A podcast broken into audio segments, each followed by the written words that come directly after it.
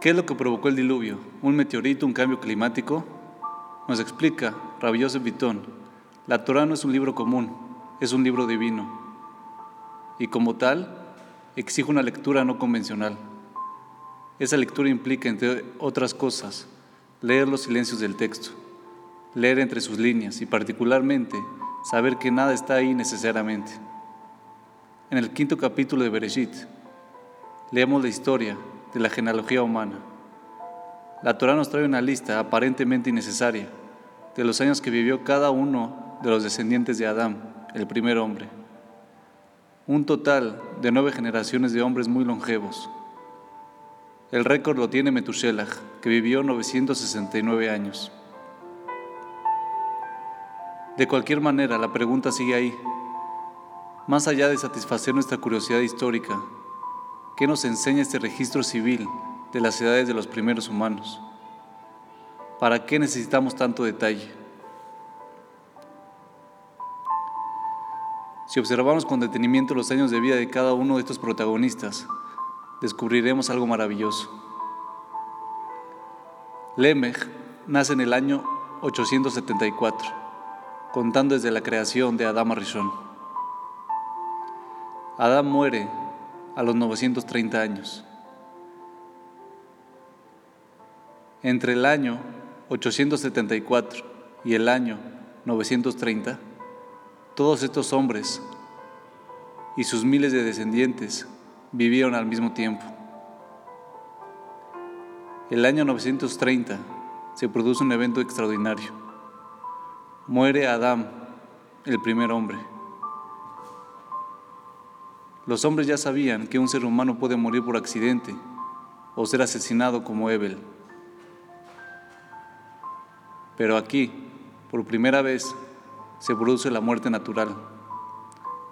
Hashem ya le había dicho a Adán que no viviría por siempre, que no era eterno, pero esa advertencia tardó más de nueve siglos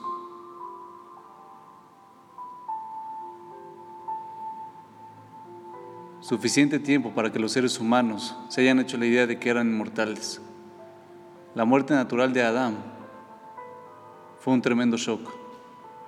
Lo único que podía aliviar ese miedo era suponer que la advertencia de Dios afectaría solamente a Adán como individuo por su desobediencia.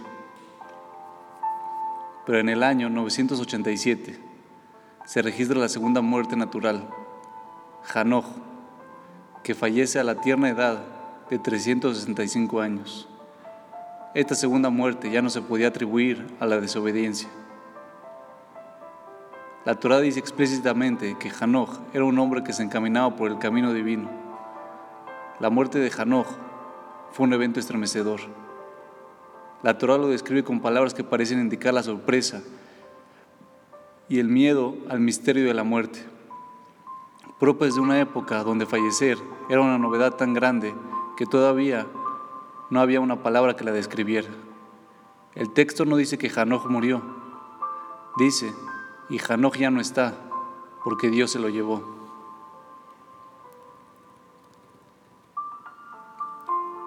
La tercera muerte natural es la de Shet, el hijo de Adán. Esto ocurre en el año 1042. Y la tercera es la vencida. Ahora ya es un hecho. La muerte está aquí y para quedarse. Así la humanidad descubre la mortalidad. La reacción de los hombres frente a la inevitable muerte se describe en el sexto capítulo y no fue positiva. La conciencia de la mortalidad causó una enorme frustración y un pánico que puso de manifiesto lo peor del ser humano.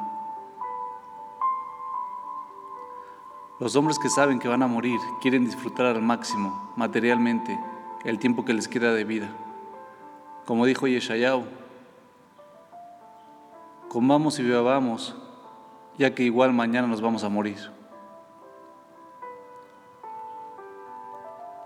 Una frase en el texto de la Torá revela algo de esta nueva condición humana. Y vieron los hombres poderosos a las hijas de otras familias y las tomaron por la fuerza.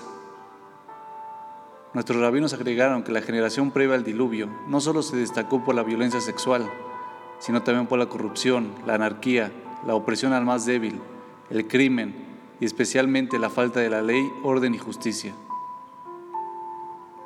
En esa situación, Hashem decide dos, cosas. La primera, acortar la vida humana, algo que irá ocurriendo gradualmente. La segunda, traer el diluvio, que será un nuevo comienzo de la civilización humana. Ahora entendemos que lo que causó el diluvio no fue un meteorito, fue ese estado de, degeneración, violencia, caos y corrupción de los hombres que reaccionaron incorrectamente al descubrimiento de la mortalidad humana. Noah, el protagonista de nuestra perashá, es el primer hombre que nace en el año 1056 en un mundo de mortales conscientes. Al terminar el diluvio, Noah recibirá el primer código de leyes, siete normas básicas que condenan el asesinato, el robo, etc., y codifican el establecimiento de tribunales de justicia que eviten la impunidad. Todo esto va a ayudar a que se cree un nuevo clima de ley y orden. Pero habrá que esperar otras diez generaciones más para que otro hombre, Abraham vino, y sus descendientes hagan un segundo descubrimiento. Que la mortalidad afecta solamente al cuerpo del hombre. Su espíritu, su neshama, sobrevive a la muerte física. Y que lo que hacemos o dejamos de hacer en esta limitada existencia afecta la calidad de vida después de esta vida. Y como dice Pirkei Avot, estos 120 años son solo un pasillo, una preparación para la vida del mundo por venir.